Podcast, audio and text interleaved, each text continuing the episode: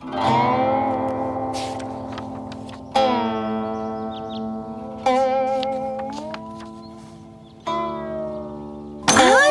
¡Qué maravilla!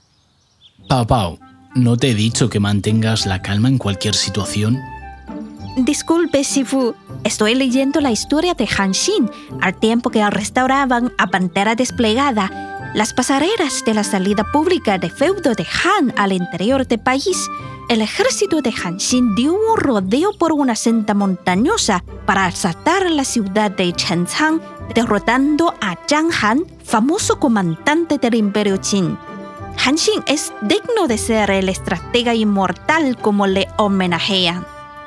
Es cierto que Han Xin fue un talento militar, pero en realidad la anécdota de restaurar la pasarela mientras se toma el sendero o hurtadillas no se registra en ningún libro histórico. Es probable que la crearan los dramaturgos de la dinastía Yuan. Oh, ¿verdad? Entonces, ¿por qué Antu Chenzhan tomar el sendero a hurtadillas se ha convertido en una de las 36 estrategias chinas? Tal vez es por la popularidad de aquellas obras teatrales.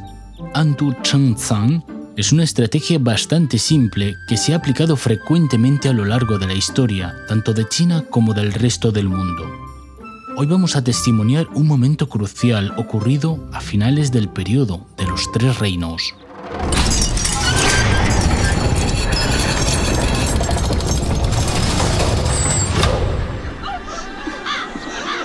Tras la muerte del prestigioso regente del reino Shu Han, Zhuge Liang, el comandante Jiang Wei reanudó su causa incompleta para efectuar varias operaciones militares contra el reino Wei, al norte, pero no tuvo éxito en su campaña.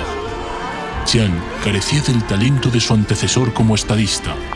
Personas ruines como el eunuco Huang Hao dominaban la corte. Todo esto condujo a Shu Han a la decadencia.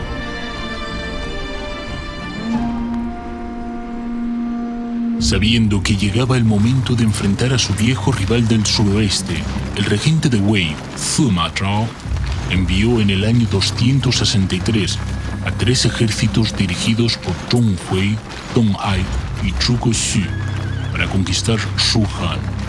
Jiang Wei se retiró del frente al paso Jiangke, una fortaleza muy consolidada. El interior de Shu Han se encontraba en la cuenca de Sichuan, rodeado por enormes montañas. Como Jiang Wei había desplegado su defensa en el acceso más importante a Chengdu, capital de Shu Han, el grueso del ejército de Wei, encabezado por Zhong Hui, no pudo lograr ningún avance en sus intentos de ataque.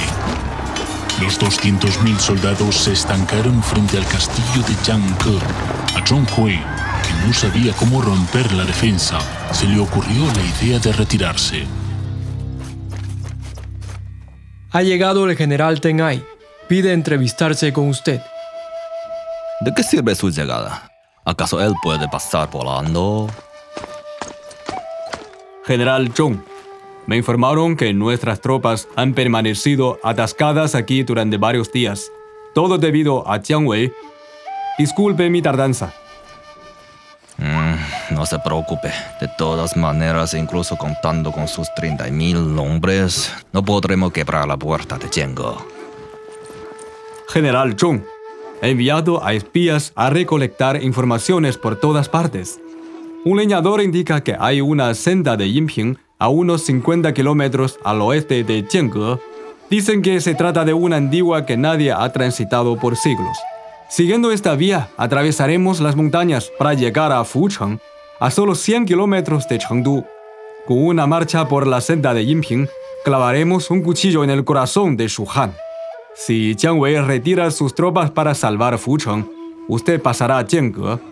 Y si no lo hace, pues atacaremos su retaguardia, además de amenazar a Chengdu directamente. Un leñador lo indica. General Teng, si nadie ha andado por el sendero durante siglos, ¿cómo lo sabe el leñador? Aun cuando exista tal verada a través de las montañas, no pasará la caballería. Tampoco los soldados pueden llevar armaduras ni provisiones suficientes. Jiang Wei simplemente necesita disponer pocas tropas cortando el camino y nos causarían un gran desastre. Señor, las obras del arte de la guerra lo aconsejan. Tomar acciones sorpresivas y atacar objetivos no preparados. Precisamente porque el camino es casi inaccesible, el enemigo no se esperará una acción en esa dirección. General Deng, deje sus fantasías quiméricas, por favor. ¿Cómo me ayudará a tomar el paso de Jiangge?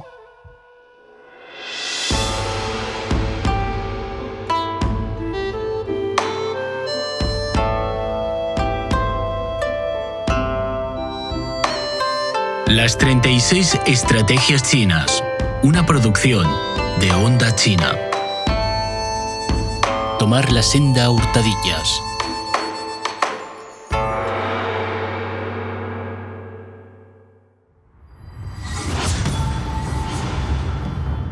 Al ver que Zhong Hui no estaba interesado en su propuesta, Tong Ai envió una carta a Sima Zhao para explicarle el plan y solicitar su aprobación. El regente lo consideró viable. Por un lado, ordenó a Zhong Hui intensificar el ataque frontal a Jianghe para distraer la fuerza defensiva de Jiang Wei. Y por el otro, encargó a Teng Ai dirigir sus propias tropas a la senda de Yinping.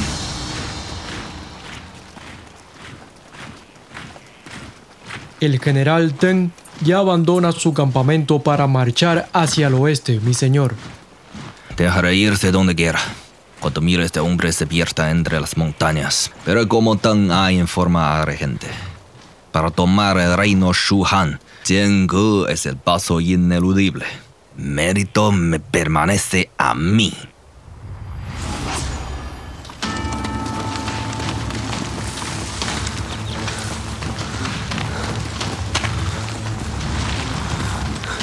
¡Cuidado! ¡Caen piedras!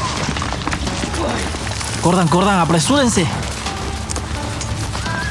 La senda que halló Teng Ai recorría 270 kilómetros atravesando picos y valles. En el tramo más arduo escalaba el monte Mo Tian, que tenía una altura de 2.700 metros sobre el nivel del mar. El general Teng, de 66 años, encabezó a 5.000 soldados de vanguardia que llevaban cuerdas, hachas, cinceles y otras herramientas para abrirse paso en el bosque, montar pasarelas sobre el acantilado y construir puentes sobre el torrente. Cuando ya se aproximaban a su destino con las provisiones casi agotadas, descubrieron que el camino desaparecía en el borde de un cañón profundo que parecía infranqueable. ¿Fracasaría la aventura de Teng Ai delante de la línea final?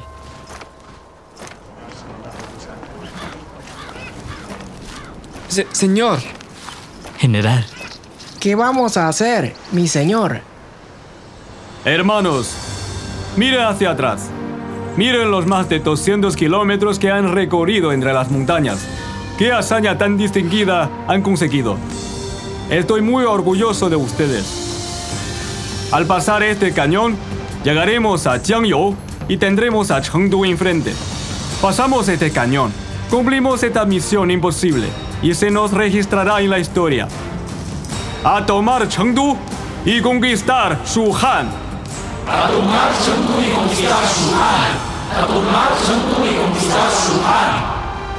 De todas maneras, no podemos detenernos aquí. Síganme.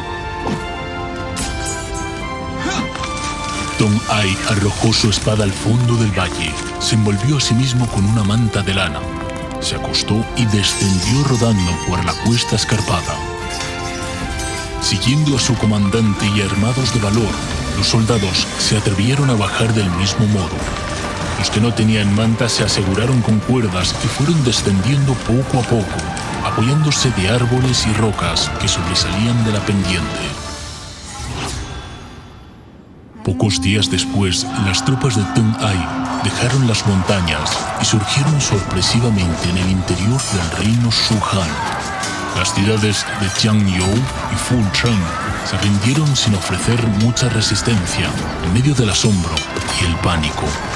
Zhuge Zhan, hijo de Zhuge Liang, luchó con mucho valor contra el ejército de Wei en Mianzhu, la tercera y última línea de defensa, pero fue vencido y murió en la batalla. En ese momento, Tong Ai ya tocó prácticamente la puerta de la capital, Chengdu. Último rey de Shuhan, Liu Shan, se rindió ante Teng Ai y ordenó desarmar a Jiang Wei, que todavía intentaba resistir con el grueso del ejército, casi intacto en la fortaleza Jiangke. Así, el reino de Shuhan, que existió 42 años, fue conquistado.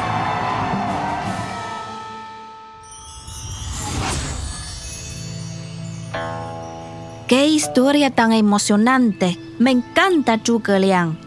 Es lamentable que Shu Han no fuese capaz de recuperar la historia de la dinastía Han. Pero Tang Ai era también un militar talentoso. Actuó con audacia y esmero a la vez. En comparación con su comandante general Zhong Hui, Tang tenía una perspicaz visión estratégica. La historia sobre Teng Ai, Zhong Hui y Jiang Wei todavía no termina. Hay un final trágico que mencionaré en un futuro capítulo de las 36 estrategias chinas. En realidad, el papel de Zhong Hui es irreemplazable, aunque parecía arrogante y ambicioso, y fue Teng Ai quien dio el golpe fatal a Shu Han. Zhong Hui tuvo que distraer la fuerza principal de Jiang Wei en el frente de Jiangge. Exacto, las 36 estrategias chinas se explica la irregularidad viene de la regularidad. No puede operarse sola sin el apoyo de la regularidad. Además, Han Xin no podría tomar el sendero hurtadillas para saltar Changzan si no hubiese preparado públicamente las pasarelas. Hay que dar al contrincante bastante presión en el campo de batalla frontal para distraerlo de los flancos. Al hablar de esto quisiera referirme a otro caso. Los protagonistas fueron también Teng Ai y Chang Wei. Este último intentó usar la misma estrategia en una de sus operaciones anteriores contra el reino Wei, pero Teng Ai la frustró.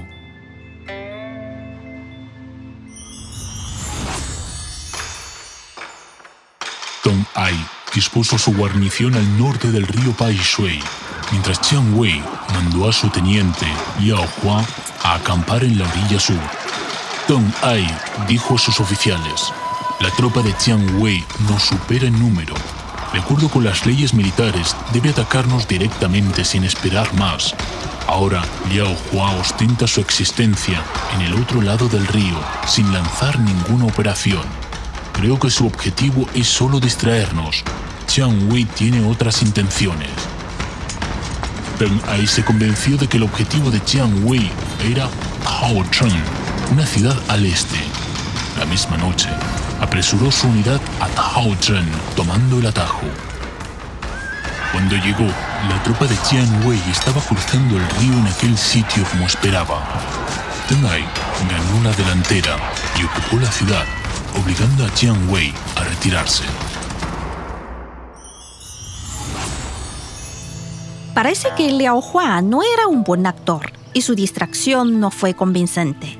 Y en la conquista de Shuhan, aunque Zhong Hui no colaboró con mucho gusto, la disposición de sus 200.000 hombres bajo la muralla presentó a Jiang Wei una gran amenaza que le obligó a concentrar su atención y fuerza en Jiangge. Para practicar la estratagema de Antung Changzang, es muy importante que las unidades que ejecutan las tareas tanto de diversión como de flanqueo tengan suficiente fuerza. Una línea de batalla carente de presión no sirve para desorientar al enemigo. Por otro lado, si Teng Ai no hubiera llevado a suficientes soldados, sería muy difícil ocupar Jiangyou o Fucheng tras una marcha tan larga y agotadora. Cuando ambas partes se enfrentan en el campo de batalla frontal sin que nadie sea capaz de imponerse, es oportuno llevar a cabo el tomar la senda hurtadillas. Con miras a encontrar un camino que no espera el enemigo y lanzar un asalto sorpresivo. ¿Tengo razón, Sifu? Has capturado la clave. Y mientras más difícil o imposible sea el camino, mayores posibilidades tendrás de alcanzar tu objetivo. Tengo una duda, Sifu. La estratagema de Andu Chenzang para realizar operaciones secretas sigue funcionando en las guerras modernas con avanzados medios de reconocimiento y monitoreo. En las guerras modernas, los movimientos militares significativos serían expuestos por el sistema de reconocimiento del adversario. También está la guerra informática y tecnológica, así que debemos elevar la complejidad y la veracidad de las operaciones de diversión acelerar la ejecución del golpe de sorpresa y fortalecer la capacidad de cumplir tareas de alta intensidad con pocos guerreros élite y equipamiento sofisticado. Además, hay que prepararse para cambiar la dirección de ataque conforme la situación, convirtiendo el asalto en distracción y viceversa. Lo sé, Shifu. Las leyes del arte de la guerra no son rígidas, sino variables. Es extraordinario que puedas comprender esto. Papao, hasta ahora hemos aprendido a cómo tomar acciones, pero en la próxima clase vamos a estudiar cómo abstenerse de hacerlo. ¿Eh? ¿No actuar y ganar? Quiero aprenderlo ahora mismo.